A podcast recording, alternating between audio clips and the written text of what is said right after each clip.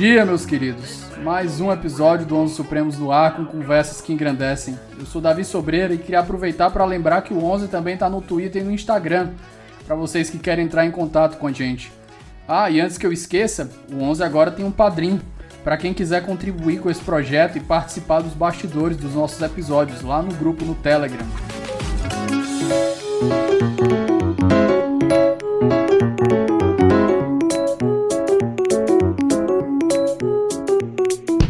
Meus queridos, bom dia.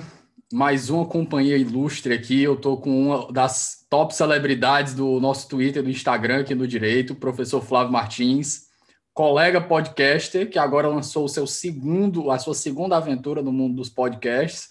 Professor, por favor, se apresente para os nossos ouvintes. Se acho até desnecessário, mas por uma questão de tradição. Bem, primeiramente, bom dia, boa tarde, boa noite para todos os ouvintes do podcast. É um prazer estar aqui na companhia de todos vocês. Eu me chamo Flávio Martins, sou professor de Direito Constitucional há mais de 20 anos e praticamente estou prestes a abandonar a docência e viver fazendo podcasts. É, esse é o meu o futuro da minha, da minha carreira. Perfeito. Pessoal, para quem não acompanha, quem não viu as últimas notícias, professor Flávio, além do, do Saindo da Caverna, junto com o professor Guilherme Madeira, lançou um podcast próprio com um nome muito peculiar, dado em homenagem ao que foi a um acontecimento, em razão do acontecimento que o governo colocou ele numa lista de detratores, então ele escolheu um nome que não podia ser melhor, o Detrator. Já está em todas as plataformas para quem quiser acompanhar. Meus amigos, hoje a gente vai com, com, conversar um pouco sobre a última, último backlash é, legislativo que aconteceu em razão da decisão do Supremo. Nós tivemos aí a chamada PEC da imunidade, ou PEC da impunidade, por alguém, alguns chamados, e eu falei com o professor Flávio aqui, eu acho que a gente podia destrinchar um pouco esse assunto. E fazendo uma breve introdução, né, professor, se o senhor me permite, é, essa PEC se a gente pegar um futuro, um futuro, um passado não muito distante, a gente tem aí algumas decisões que eu digo que eu acho que, o, na minha visão, o STF ele se excede um pouco, mas ele se excede porque o legislativo, aquele negócio, não existe um vácuo de poder. O legislativo não fez o papel que lhe cabia de punir os seus. A gente tem um, um histórico de milhares de, de, de malfeitos e quebras de decoro parlamentar dentro da Câmara e dentro do Senado. A gente nunca vê um tipo de punição exemplar dentro do Conselho de Ética. Por exemplo, o próprio presidente exaltando um, um, um torturador na hora do, do impeachment da, da presidente Dilma. E aquilo, é, eu abro uma, um parêntese aqui. Por mais que você desgoste da presidente, como eu desgostava da, do, da, da, da gestão dela, a gente tem que ter um pouco de sentimento humano. Então, você exaltar um, um, um ditador não só é tipificado como um crime aqui para a gente, mas também mostra uma profunda falta de empatia e de humanidade pelas pessoas, porque foi o cara que torturou ela. Ninguém aqui sabe o quanto uma pessoa que sofre tortura, o que, é, o, o que uma pessoa dessa passa. Então, um negócio desse passar dentro da Câmara dos Deputados, que é para ser um lugar de exemplo é para ser um lugar em que as pessoas estão lá e é, é para a gente ter o, o creme de la creme da nossa sociedade, pelo menos em tese, pelo menos a gente vai tirar isso aí do, dos, dos federalistas, né? Mas esse tipo de coisa ele só reforça como o legislativo deixou de cumprir o papel dele e abriu uma vaga para esse, esse papel, entre aspas, moralizador por parte do STF. Então a gente tem aí no histórico o Bolsonaro, tem outros, outros deputados. Depois a gente vem em cadeia com a decisão que prendeu o, o, o Delcídio do Amaral, que a gente já conversou com Madeira aqui lá no episódio, acho que 17, sobre o inquérito do fim do mundo. A gente não, não vou entrar nos detalhes, a gente já discutiu lá. Depois a gente tem um avanço sobre o Eduardo Cunha, depois uma tentativa de avanço sobre o cargo do Renan Calheiros, e tudo isso foi consolidando um poder para o STF que, pelo menos a meu ver, ele não deveria ter se o legislativo tivesse agido. Então, hoje a gente vê aí uma resposta do legislativo tentando passar uma PEC que vai reforçar suas prerrogativas. A priori, eu confesso, professor, para o senhor que não achei absurda a proposta inicial, porque até onde eu vi, a proposta inicial era só reforçar que as, as, as imunidades parlamentares eram para os crimes inafiançáveis que estavam na Constituição. Mas depois começaram a retalhar, começaram a retalhar, e a gente começa a ver um monte de coisa que não tem nada a ver entrando naquilo ali, e aí surge o alcunha de PEC da impunidade. Feita essa introdução, eu cedo a palavra ao senhor, professor. Bem, primeiramente, Davi, o seu, seu diagnóstico está correto. Né? É, a gente verifica no Brasil o excesso por parte dos poderes na medida em que os respectivos e competentes poderes se omitem. Então, isso é, isso é fato. Vamos lá, vamos dar alguns exemplos desse, desse fenômeno. Você tem no Brasil, seguramente, um dos judiciários mais acusados de ativismo judicial, é?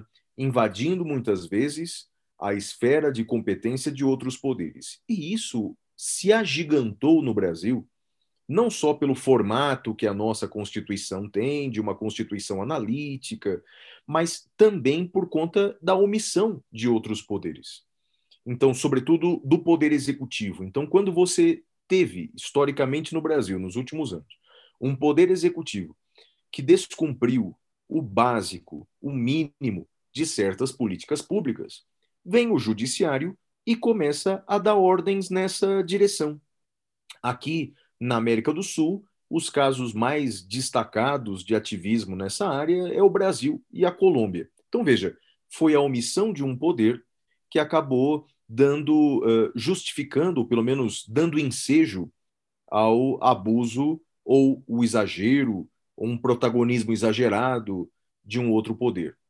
Bem, e aí você eh, colocou o dedo na ferida. Quer dizer, quando você tem um poder legislativo absolutamente leniente e que não coíbe o abuso dos seus membros, é, você praticamente revoga na prática o conceito de decoro. Eu sempre digo que é, recentemente não há mais decoro é, abaixo da linha do Equador, porque, quer dizer, já fizeram todos os testes de força para medir o conceito de decoro, é, quer dizer, um presidente da República que posta um vídeo indecoroso no carnaval, um ato obsceno no carnaval, isso não é considerado falta de decoro. Ou quando faz insinuações indecorosas e sexuais com relação ao mau jornalista, isso não é falta de decoro. Quando um parlamentar exalta um torturador, como você bem disse, isso não é considerado falta de decoro. Então, afinal, o que é falta de decoro nesse país? Nós somos realmente um país indecoroso? É isso? Né? Então, de fato, é lamentável. Sabe o que é mais assustador? Bem, mas conhecendo o Brasil, não há de se assustar. As últimas hipóteses de cassação por quebra do decoro parlamentar é, aconteceram com os parlamentares lá. Vamos ver se eu me lembro os nomes. Então, Roberto Jefferson, que é, portanto, agora um aliado de primeira hora do governo, e por que, que ele teve o seu mandato cassado por quebra do decoro parlamentar? Porque ele deu uma entrevista à Folha de São Paulo revelando o escândalo do mensalão. Disseram que agindo daquela forma ele estava manchando a imagem eh, do Congresso. Mais recentemente, quem perdeu uh, o mandato por quebra do decoro parlamentar foi Eduardo Cunha, que também havia mentido para uma das comissões alegando que não tinha conta na Suíça, sendo que a conta estava no endereço da casa dele. É, quer dizer, um criminoso não dos mais inteligentes nessa área. Ou talvez acreditasse na certeza da impunidade. Acho que é a justificativa mais, mais clara. Enfim, veja, os casos de cassação por quebra do decoro parlamentar foram casos que, de alguma maneira, atingiram direto ou indiretamente os parlamentares. Então, é, esse filtro é, da, da, da, da comissão de ética, do conselho de ética, esse filtro é absolutamente inoperante. Diante dessa inoperância, quer dizer, como o próprio Congresso Nacional não foi capaz de coibir os seus abusos. Veja, o Davi, eu não estou dizendo que por esses atos os parlamentares deveriam ser processados penal ou civilmente. Eu entendo que a imunidade parlamentar é essencial para a democracia. E entendo que essa imunidade parlamentar, inclusive, ela assegura o direito do parlamentar, no exercício da sua função, praticar até mesmo crimes de opinião, se palavras tivessem sido proferidas por nós. Então, essa apologia que você mencionou a um torturador, obviamente que é praticamente indefensável. Quer dizer, isso é, é, é, é abraçar a barbárie e ter orgulho dela.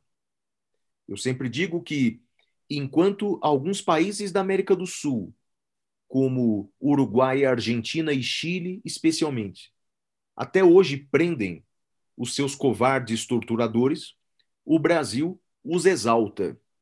Bem, enfim, é, essa apologia feita ao torturador num, num plenário da casa é, é, é, algo realmente que nos parece é, odioso. Mas não poderia ser o parlamentar responsável, assim eu entendo, nem penal nem civilmente. Porque a imunidade parlamentar assegura a irresponsabilidade penal ou civil do parlamentar no exercício das suas funções. Ele estava no plenário da casa. No plenário da casa, os parlamentares eles podem representar aquilo que os levou até lá. As ideias que levaram esse ex-parlamentar até lá não foram ideias de fraternidade, não foram ideias de união, foram essas ideias que ele defende até hoje que o levaram até lá. E ele tem o direito de fazer em plenário. Assim eu entendo. Todavia, todavia, há evidente quebra do decoro parlamentar.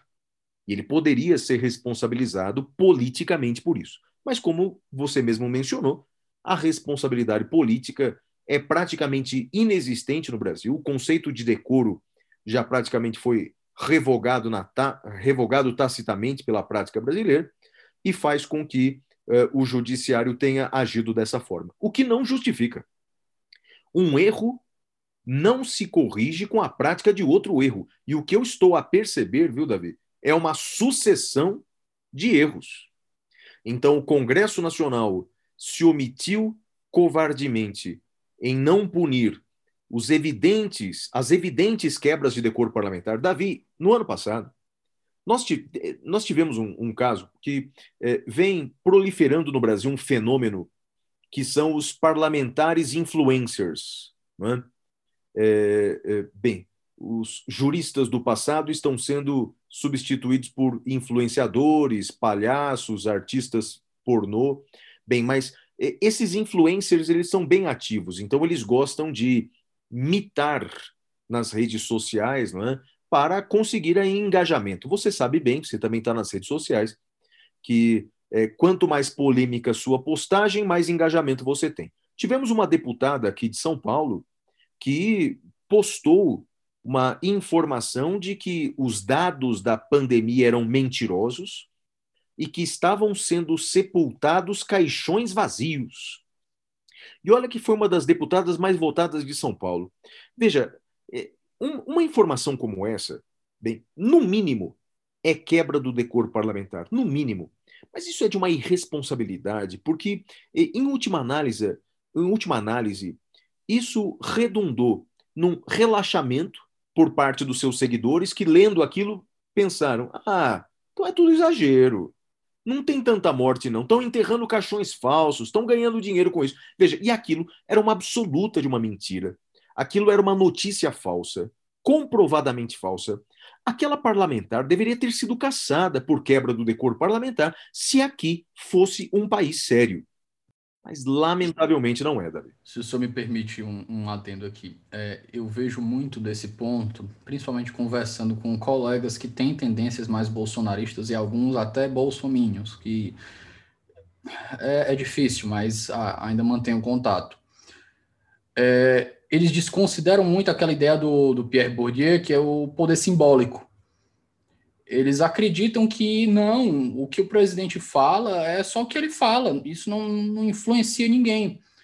Só que eu olhando, conversando com um amigo meu, cara, me responde uma coisa. Tu acredita mesmo que a maior autoridade do país falando uma coisa, as pessoas não se sentem influenciadas por isso? Isso não impacta o comportamento das pessoas? Não, não impacta. Eu... Cara, tem estudo, estudo, estudo, isso, ciência feita, apontando que grande parte do relaxamento do lockdown aconteceu quando o Bolsonaro começou lá para abril, mais ou menos, março, abril, começou a reclamar, começou a dizer que aquilo ali estava errado, que ia quebrar a economia. Ah, não, mas esses estudos. Eu... Beleza, vamos pegar um exemplo mais visceral. Donald Trump disse que beber água, com desinf... água desinfetante era bom para combater o coronavírus. Na mesma semana, a gente começou a ter em Nova York um monte de, de internação por infecção por ingestão de desinfetante. Tem certeza que não influencia?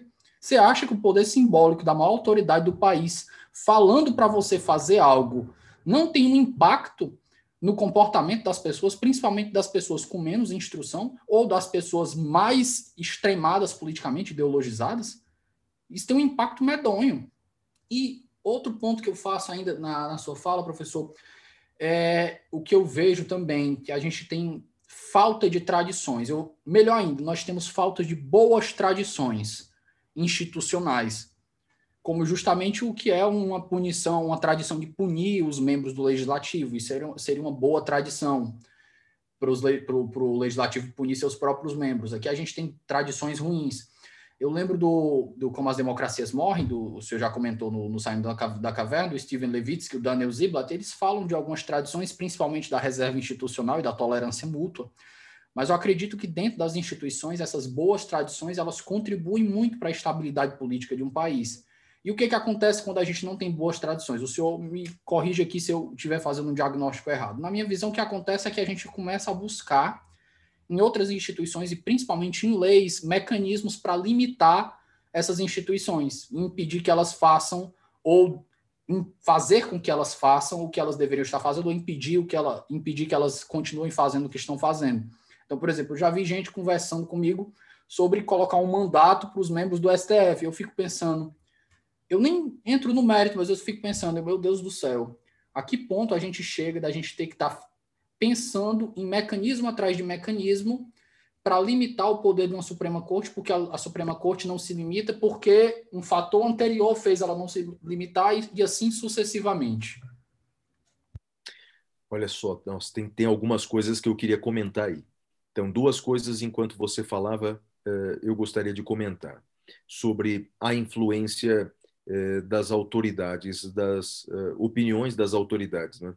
Essa semana eu vi uma frase, achei genial, dizendo estão uh, culpando tanto o comportamento da população brasileira, o comportamento da boiada, digamos assim, não é? Então, portanto, se a boiada está em total descontrole, é difícil imaginar o contrário quando o boiadeiro é um lunático, né? Então, portanto, realmente a, a influência daquilo que o presidente fala ou faz é, é inegável. Outro aspecto da sua fala é o seguinte: você falou que tem alguns amigos que idolatram é, o presidente, é, e aí fala-se de um bolsonarismo, portanto, é, um, um, ou lulismo no passado, enfim. Tem um filme do meu tempo que é o, o, o, em português é Curtindo a Vida Doidado. Mas o senhor, o senhor não é da década de 90 que nem o professor Madeira, não, né? Não, eu sou mais velho. Eu sou mais velho e sou sincero. O Madeiro é o Madeira é da década de 90 e mentiroso. Né? Então, é, um filme do meu tempo chamado Curtindo a Vida Doidado, em que Ferris Bueller começa o filme, é um clássico, começa o filme no chuveiro dizendo que ele não é, não é ele não gosta dos ismos. Né? Então, portanto, o bolsonarismo, o lulismo, ou seja, quando você prende a, as suas convicções a uma pessoa ou a um partido, você realmente haverá um dia em que você vai ter que negociar o inegociável. Ou até uma própria ideologia, né? A gente também não pode desconectar a ideologia da realidade. Sem dúvida, sem dúvida. Mas é, é pior quando você se prende a pessoas ou partidos. Né? É pior, é ainda pior. Porque, inegavelmente, ainda mais na política brasileira, se você realmente segue cegamente algum partido ou algum político, haverá um dia em que você vai ter que tolerar o intolerável, negociar o inegociável, perdoar o imperdoável, porque veja, é, é, é, se você é, defende o combate firme à corrupção, bem, o petrolão, o mensalão e a rachadinha podem ser diferentes, mas são todos crimes. Então, quer dizer. A diferença é só o grau, né? A diferença é o valor, a diferença é que a diferença são as cifras, né? Mas a rachadinha, se somada, dá para comprar coisa até de alguns milhões. Né? Então, portanto, o, o, fato é que não dá, não dá. A, a, a vida nos mostra que nem tudo é 100% bom ou 100% ruim, e é melhor nós sermos fiéis aos nossos valores, aos nossos princípios, do que em pessoas ou partidos. Isso é um é erro infantil. O que me surpreende é que há muitas pessoas experientes, portanto, que não tem nada de infantil na idade, mas agem como crianças em busca de um líder, em busca de um líder de mão forte. Bem, isso é muito típico da América do Sul, isso é muito típico dos países subdesenvolvidos. De, de, por vezes ocorrem alguns lampejos na Europa, é bem verdade, eh, em outros países desenvolvidos. Mas vamos lá. Então, esses são os meus dois eh, comentários que eu faço. A questão dos ismos eh, e a questão da boiada descontrolada. Davi, e, uma outra coisa que eu queria dizer é que os exemplos no Brasil do efeito backlash, os efeitos são ruins. Os exemplos que nós temos no Brasil são ruins. Então você vê uma decisão do Supremo. PEC da vaquejada. A, vaquejada, e aí você vê uma reação contrária é, do Congresso Nacional. Agora você vem é, com essa decisão do Supremo, no caso do deputado Daniel Silveira, e você vê essa reação é, descontrolada por parte do Congresso Nacional nessa PEC da impunidade. Porque, veja, nessa PEC da impunidade, você mencionou um aspecto bom mas, na minha opinião, você mencionou um dos dois aspectos bons, o resto é todo ruim. você, o, resto, é, o resto é um horror, o resto é um pavor. Né? Mas isso que, é, é, isso que você falou é, é, é, a reafirmação do óbvio, do, do, que é, do que era o correto, e, de certa forma, é um avanço mesmo. Então, os efeitos backlash que nós eh, estamos vendo no Brasil são ruins. Porque a origem do efeito backlash, é, e só para o nosso ouvinte entender, o efeito backlash é uma reação é, uma reação popular ou institucional contra certos atos do poder público, como, por exemplo, atos do judiciário. Né? Eu entendo, Davi, o efeito backlash popular como algo salutar. Sabe, o povo reagir contra essa PEC, o povo reagir contra uma decisão do Supremo. Isso eu acho extremamente saudável, porque assim como dizem, assim como dizem os, os, os europeus, como os alemães. Assim como diz o Mark Tushnet, o americano. É? É, todos são intérpretes da Constituição. Deixar a interpretação da Constituição nas mãos apenas do STF, ou no caso dos americanos, da Suprema Corte, é um, é um equívoco. Então, portanto, a, a, e por isso é, é, é, eu acho tão importante programas como o seu, programas como o meu, que difundem esse conhecimento do direito constitucional, até para quem não é da área do direito. Conhecer o direito, conhecer a Constituição é o básico para o exercício da cidadania e para saber contestar os atos abusivos do poder público de todos os poderes. E, professor, um adendo ao que o senhor falou aí, né? Eu conversei até com o Alonso Freire no episódio 40 aqui. É, e eu comentei com ele que, por exemplo, os acórdons da Suprema Corte Americana, eles tendem a ser muito sucintos. Você vê acórdons, você tem acórdons realmente com 100 páginas, como Marbury versus Madison da vida. Mas se você for pegar acórdons médios, são acórdons de 15, 20, 25, 30 páginas. Então, você diz, você pega que a gente, a gente discutiu sobre os fatores que podem ter levado a isso, obviamente, mas você tem um ponto muito importante quando você tem decisões desse calibre quando você tem uma decisão de, de 20 páginas, 30 páginas, você permite que um jornalista que pegue aquilo ali, leia com muito mais facilidade e mastigue aquilo ali para a população e a população consiga interpretar aquilo ali, consiga entender o que está dito ali. diferente de quando você pega um, um, um voto que cada voto tem 50 páginas num, numa casa com 11 ministros. Isso prejudica Exato. a democracia tem... em certos aspectos. Você tem está coberto de razão. Né? Tem um, um, constitucionalista americano que eu gosto demais, professor de Harvard, chamado Cass Sunstein. Talvez ele seja um dos mais populares constitucionalistas.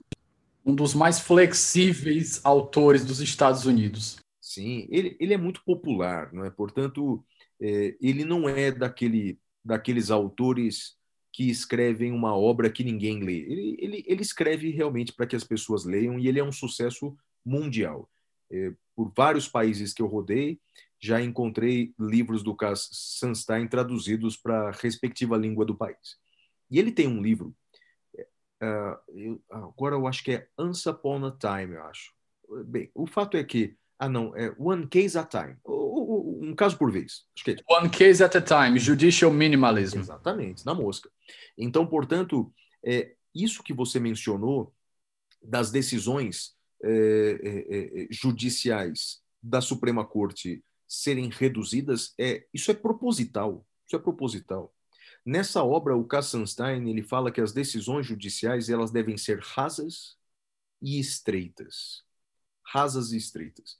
Então, portanto, elas devem ser estreitas na medida em que só se manifestam sobre o caso que lhes foi levado, e rasas, não no sentido pejorativo, mas rasas no sentido de, de, de não se aprofundar extensamente no debate porque a interpretação da Constituição não é um monopólio do Judiciário, não é um monopólio da Suprema Corte. Quando você faz decisões que têm até efeito vinculante, que você faz uma decisão de 100 laudas, você quer esgotar o debate constitucional daquele caso e com dessa maneira você acaba retirando retirando é, é, a, a, a, a, atividade dos outros intérpretes da Constituição. Eu sinto muito isso. Quando, por exemplo, vou falar de algum tema constitucional e alguém me responde, mas o Supremo já disse outra coisa.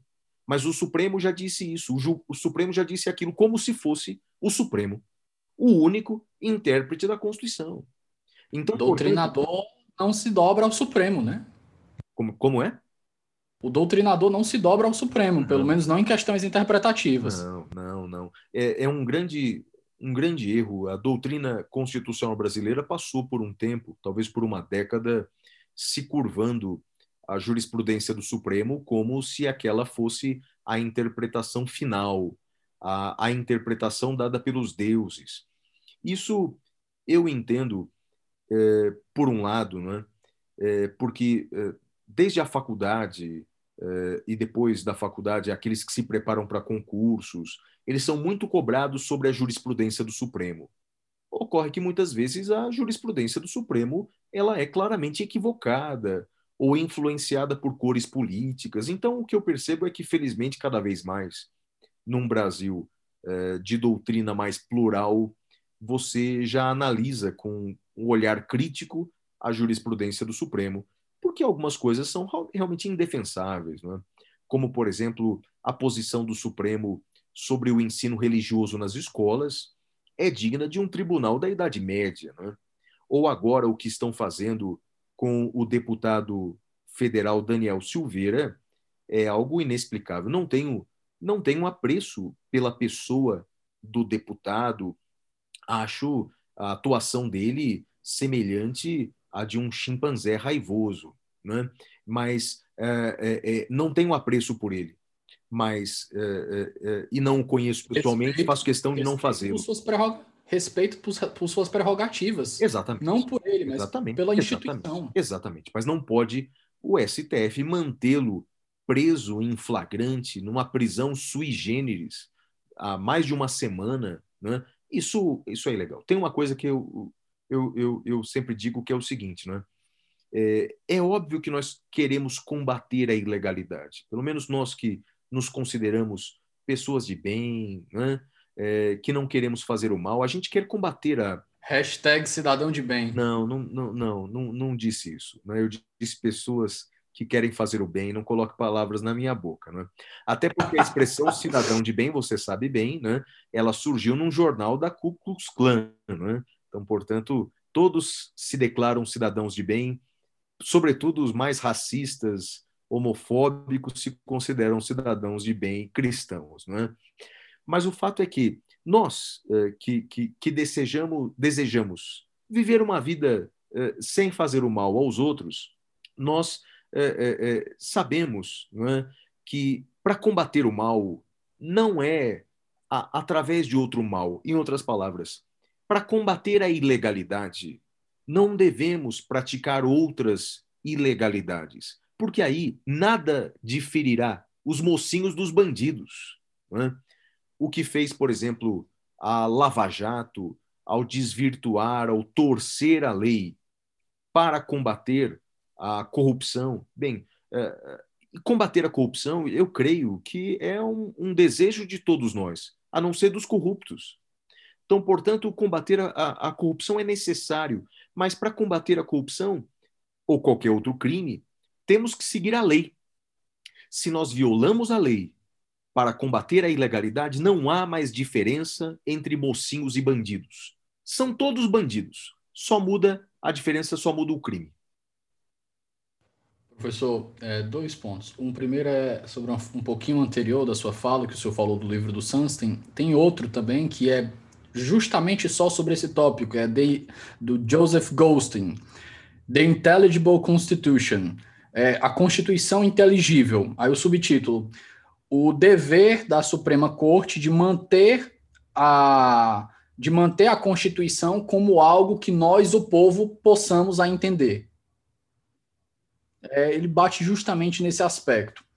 E, sucessivamente, o senhor falou agora desse ponto, né, de não diferenciar os mocinhos dos bandidos. As pessoas acreditam que. É, eu conversei com, a, com, com alguns colegas mais à esquerda, e eu fui falar dessa, dessa decisão, criticando essa decisão do Daniel Silveira. E a resposta que eu recebi me pareceu muito icônica, porque quando a gente usa o padrão dela para o outro lado, você, você vira a chave, você vê como é problemático. Eles, Davi, se o Supremo não fizer isso, não tem mais resposta. A gente vai viver na barbárie. Então a gente já está no campo da política, mas se eles não fizerem isso, a gente fica sem resposta. Então eles vão ganhar. Eu disse assim, eu, eu acho que foi esse, exatamente esse o pensamento da galera da Lava Jato, quando começou a, a, a fazer as ilegalidades. Acho que não mudou muita coisa, não. Acho que eles estavam pensando que eles estavam no caminho certo, que eles eram os, os good guys, os mocinhos da história. O problema é esse, né? Quando a gente está fora da lei, mas a gente acha que a gente está fora da lei porque a lei não é suficiente para combater o mal tão perverso que a gente está combatendo. Então é necessário. Aí vira todo mundo Batman. É isso. É como disse Gandhi, né? Olho por olho e o mundo vai ficar cego, né?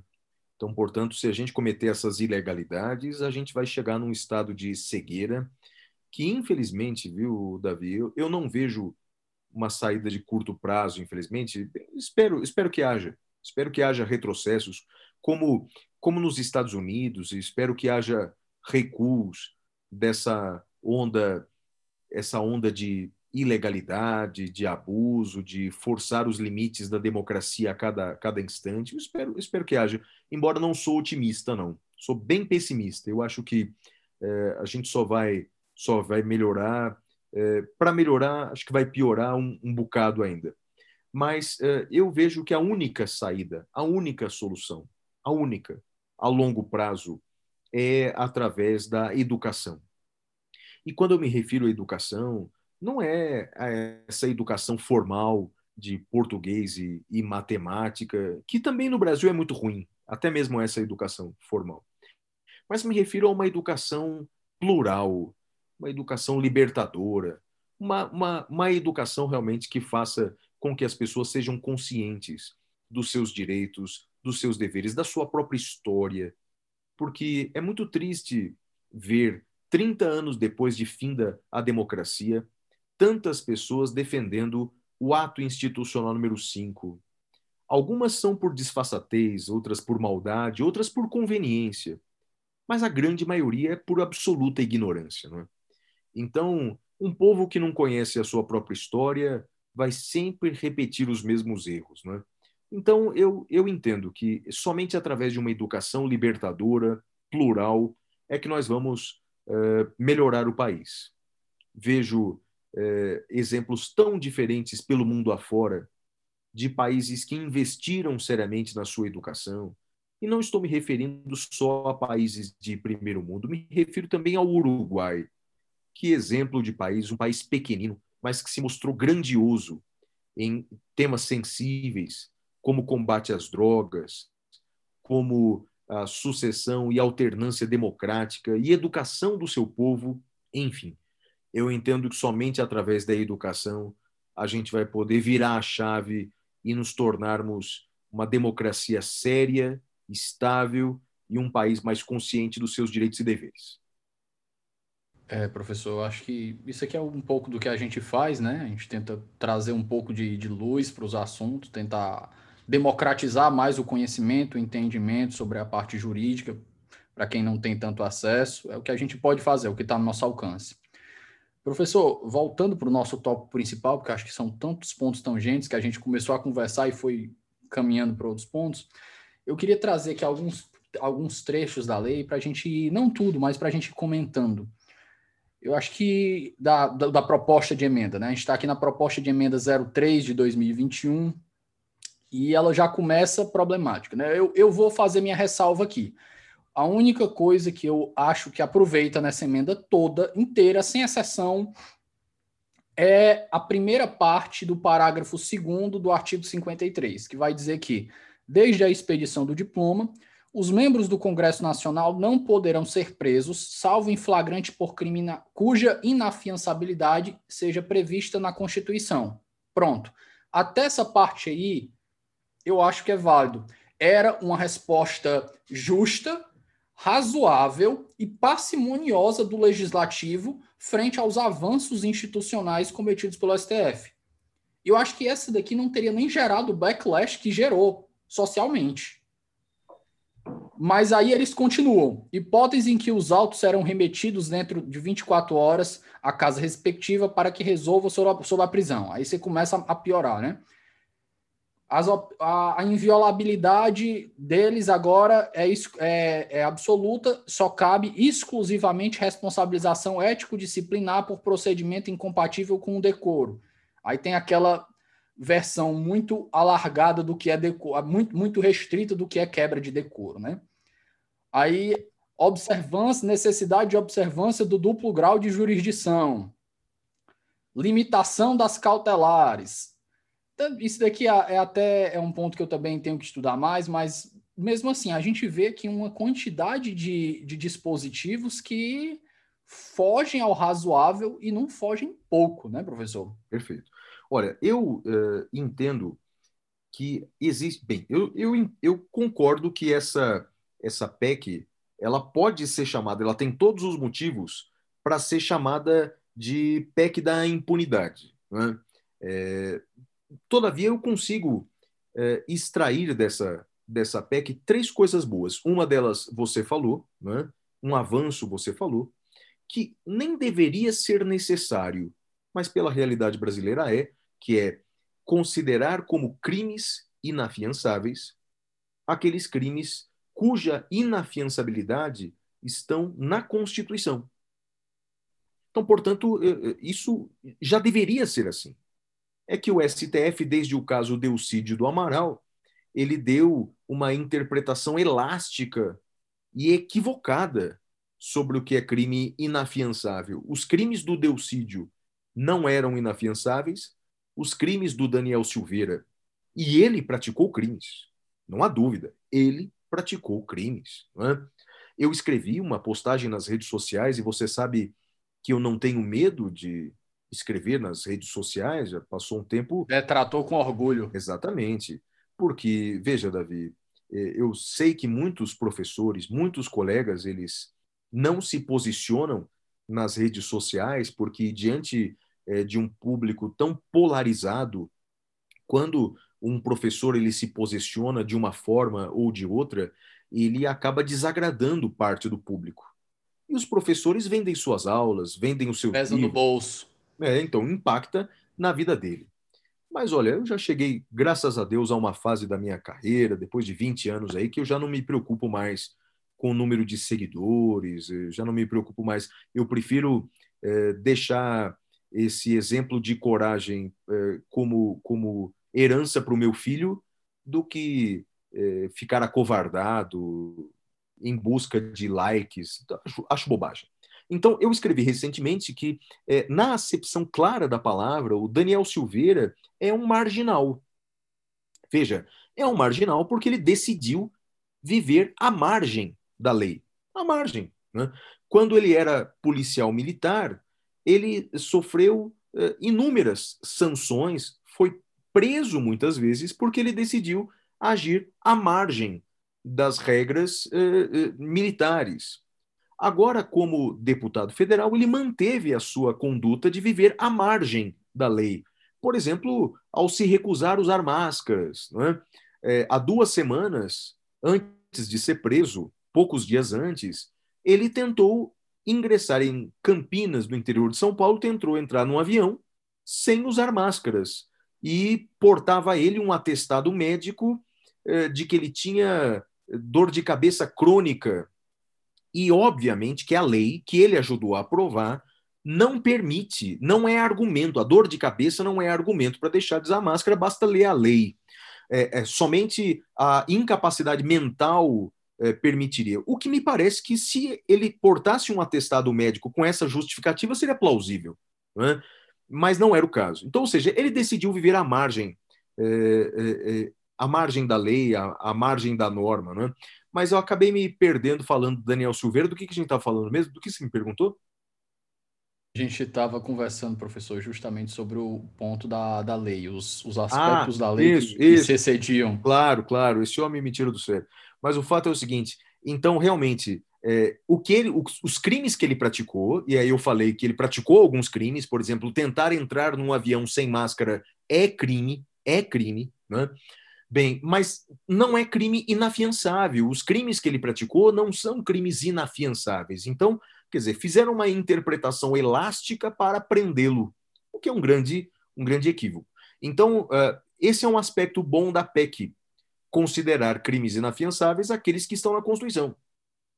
É, quando era vivo o ex-professor, o ex-deputado Luiz Flávio Gomes, né, ele me dava muito a liberdade de dar algumas sugestões para ele, de legislativas. É, ele tinha muito interesse por um assunto que eu estudo, que é o direito dos animais, tal. Então ele era muito bacana nisso. E uma das coisas que eu falava para ele é que é, é necessário, no meu ponto de vista, transformar o crime de corrupção, corrupção passiva, em crime uh, hediondo. Eu defendo isso. Não que eu seja punitivista, não que eu acho que transformá-lo em crime hediondo vai diminuir a corrupção no Brasil. Eu não sou ingênuo, né? Mas eu sou a favor de transformar o crime de corrupção passiva em crime hediondo por uma simples razão. Sendo um crime hediondo, ele se torna um crime inafiançável. E sendo um crime inafiançável, ele possibilitaria prender em flagrante deputados ou senadores flagrados em crimes de corrupção. Porque hoje, como está, um parlamentar flagrado com dinheiro na cueca ou qualquer outra prática indecorosa de corrupção, ele não pode ser preso em flagrante, porque não é um crime inafiançável. Só são crimes inafiançáveis o racismo, grupos armados contra o Estado democrático ou crimes hediondos e equiparados. A corrupção não é um desses crimes. Outro aspecto aqui que eu gosto dessa PEC, são poucos, dá para contar numa mão. O segundo aspecto é a possibilidade de converter a prisão em flagrante em prisão preventiva. Uma coisa que hoje não existe. Então, na verdade, é, hoje só é possível a prisão em flagrante de crime inafiançável, não sendo possível nenhuma outra prisão cautelar, como, por exemplo, não sendo possível prisão preventiva.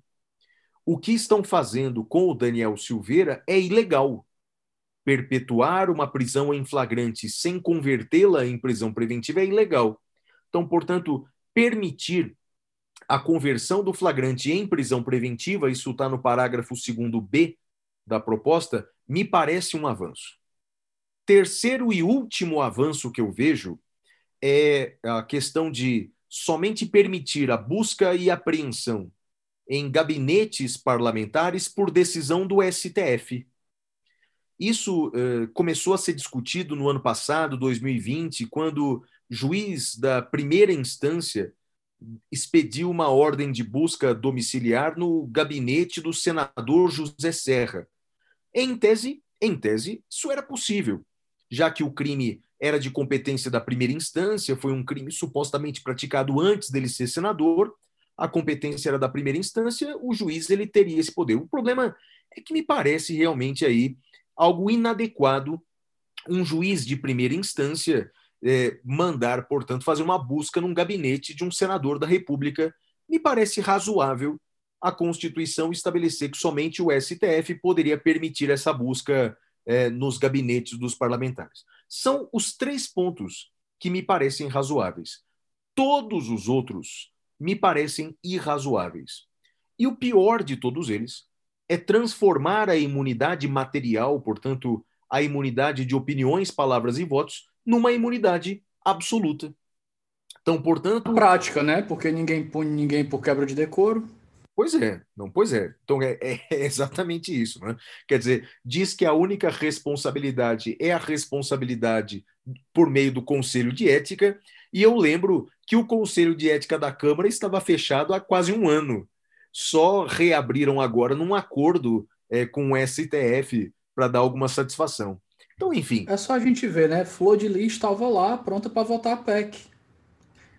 É. é. um argumento, eu acho que esse é argumento suficiente para derrubar qualquer outro. Mas sabe, viu, o, o, o, o, Davi, que quando você fala de Flor de Lis, eu, eu, eu me lembro de tantos, tantos outros parlamentares, não é?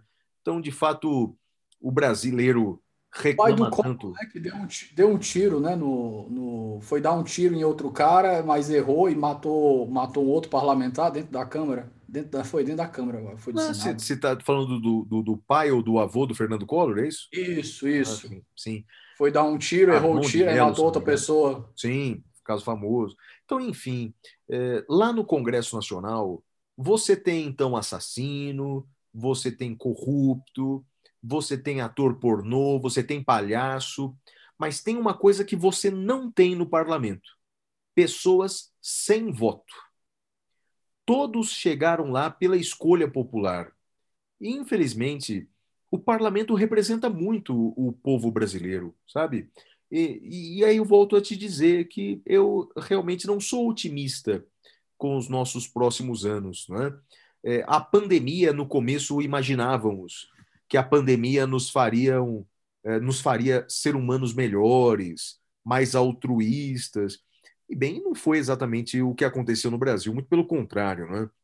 Nós nos tornamos aí, é, se não o país com pior exemplo no combate à pandemia, certamente um dos piores, né?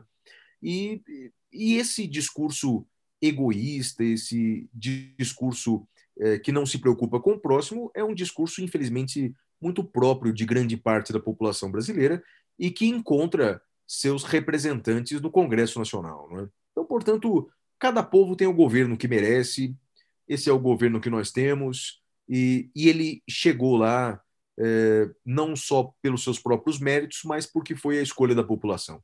Então, paguemos o preço por, pelas nossas escolhas. É, nesse aspecto aí, professor, eu tenho, eu sou um grande idealista, não, não, não nego esse meu, esse meu defeito, meio defeito, meia qualidade. Eu gosto de enxergar, o senhor falou aí o ponto, né? A gente, eu não gosto dessa visão de dizer, ah, a gente precisa de uma resposta de outras instituições porque o legislativo é ruim. Eu acho isso uma visão muito elitista eu, eu acho que o, o, legislativo é o mais democrático de todos os poderes. É ali que está a maioria dos votos, é ali que está a maior, maior diversidade em representatividade. Eu acho que se a gente vota, se a gente acha que o brasileiro vota mal, é que você tome sua parte, você tome, você tome o, o, o dever como dever, como uma, um dever moral seu de tentar melhorar a sociedade para que as pessoas votem melhor. Mas eu como senhor, eu sou adepto de soluções institucionais dentro da separação dos poderes. Eu estava até conversando aqui com um colega no, nos episódios anteriores, com o Felipe Augusto, no 41, e eu disse: eu, Olha, como da tradição liberal, o meu axioma, o meu paradigma mod de um, de, uma, de um Estado democrático de direito é a separação de poderes. Que, como diria o saudoso professor Paulo Bonavides, é ali que está, uh, usando as palavras exatas dele, a separação de poderes está para a preservação da liberdade, assim como a teoria dos poderes implícitos está para a hermenêutica. Ele falando da importância da separação de poderes e da, da teoria dos poderes implícitos. Então, nesse ponto aqui, eu acho que a gente devia realmente. Eu acho que o legislativo ele precisa de mais respeito, mas em compensação a gente entra no paradoxo. Para o legislativo ter mais respeito, ele tem que se dar o respeito, né? Aí a gente entra nessa, nessa parte complicada. Mas sobre esses aspectos finais, professor, considerações finais aqui para o nosso episódio? Bem, eu quero dizer que foi um prazer muito grande estar aqui na sua companhia, Quero agradecer aí a todos aqueles que aguentaram me ouvir até agora. Quero dizer para que não devemos nos esmorecer, não devemos nos calar. Dante Alighieri, numa frase famosa, ele dizia que o lugar mais quente do inferno é reservado àqueles que ficaram em silêncio em tempo de crise moral. Então, portanto, não devemos nos silenciar, não devemos nos calar. E a mensagem é que devemos nos pautar pelos nossos valores, por aquilo que, aquilo que entendemos ser o correto, o justo, o necessário, e não seguindo cegamente ideologias, pessoas, partidos. Construamos um futuro melhor de forma democrática. Os alemães têm uma teoria que eu sempre menciono em palestras, que é o patriotismo constitucional, que eles criaram depois da Segunda Guerra Mundial, é, não devemos nos unir em torno da cultura superior ou da raça mais pura ou da religião verdadeira ou do Deus verdadeiro. Na verdade, essas ideias ultranacionalistas levaram aos regimes mais opressores da história. Devemos nos unir em torno dos valores constitucionais, dos valores democráticos. Porque se nós somos diferentes, e temos sotaques diferentes e religiões diferentes e visões políticas diferentes, nós temos laços que nos unem. Os problemas mais tormentosos do nosso país são os mesmos e atingem a todos nós. Então, em vez de nos destruirmos pelas nossas diferenças, deveríamos nos unir em torno das nossas semelhanças. Quero agradecer você, Davi, pelo convite. Quero fazer aí um convite para aqueles que quiserem me ouvir, eu estou lá no Saindo da Caverna e no Detrator. Portanto, sempre tem um horáriozinho vago na sua orelha. Pode nos ouvir lá também.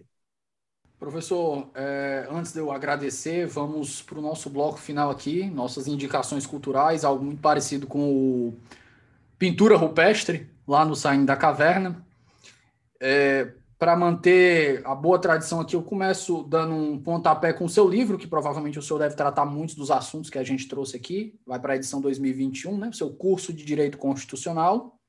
Indico também o Saindo da Caverna, vou deixar aqui as observações na, na descrição, e o Detrator, que acabou de ir ao ar também, o primeiro episódio. E eu cedo agora a palavra para as suas indicações, professor. Rapaz, você me pegou de surpresa, mas vamos lá. Eu uh, indico o que eu estou assistindo agora nas horas vagas, que são poucas, é a telenovela de 1973, O Bem Amado, com Paulo Gracindo e um grande elenco. Essa novela está disponível aí na Globoplay. Veja, é, é uma telenovela de 73 que representa, na brilhante forma de conduzir de Dias Gomes, retrata o populismo no Brasil. Numa cidade fictícia do interior da Bahia, é, ele mostra exatamente o que é o populismo na política brasileira. Um texto escrito em 73 e percebe-se que o Brasil em nada mudou. Então, portanto, para ver a realidade da política brasileira através de uma obra de arte da década de 70, estou a ler aí O Bem Amado. Sobre eh, o direito Bem, tenho lido um pouco de cada coisa, mas eu recomendaria aí eh, para os nossos uh, ouvintes a obra do mencionado Kassenstein, que tem inclusive agora talvez a, a, obra mais conhecida dele, que é O Custo dos Direitos, traduzido agora para o português também, né? The Cost of Rights, é, O Custo dos Direitos, tem edição brasileira, recomendo imensamente. É um autor bastante plural, está lançando de expressão, eu recomendo imensamente. Ele tem o direito dos animais, The Animal Rights, portanto, um ator bastante plural. Recomendo aí para os seus ouvintes a, a, a, qualquer uma das obras dele que realmente vale a pena. Perfeito. Eu vou acrescentar aqui, junto com o One Case at a Time, que o senhor citou, o Intelligible Constitution. Do Sunstein, eu também tenho o um mais antigo dele, que é o Constitutional Persona, que é, se a gente fosse traduzir, ficariam perfis constitucionais. São quatro perfis que ele delimita para juízes da Suprema Corte, que ele diz que por mais a, a direita ou à esquerda que o juiz esteja, ele acha que um, os juízes podem ser encaixados em quatro grandes categorias, né? Que são os heróis, os soldados, os minimalistas e os mudos. Mas, professor, agradeço demais sua participação, sei como o seu tempo é corrido. Além da, da, da vida de, de professor, ainda tem dois podcasts semanais para gravar. Foi muito satisfatória a nossa conversa aqui, muito agradável, uma conversa muito leve, apesar do assunto ser pesado, a gente conseguiu tratar a conversa aqui com muita leveza. É um prazer sempre escutar o senhor, um prazer maior ainda ter o senhor aqui no meu programa. Nunca imaginei que eu ia chegar ao, ao ponto que, que o 11 chegou aqui, uma satisfação muito grande. Então, deixo aqui as portas abertas para que a gente possa conversar mais no futuro, em outra oportunidade. E meu muito obrigado. O prazer foi todo meu. Um grande abraço para você, para todos os seus ouvintes e continue aí com o sucesso do seu programa. E eu sou um dos ouvintes, eu sou um dos espectadores. Muito obrigado. Meus amigos, ficamos por aqui e até a próxima. Um forte abraço.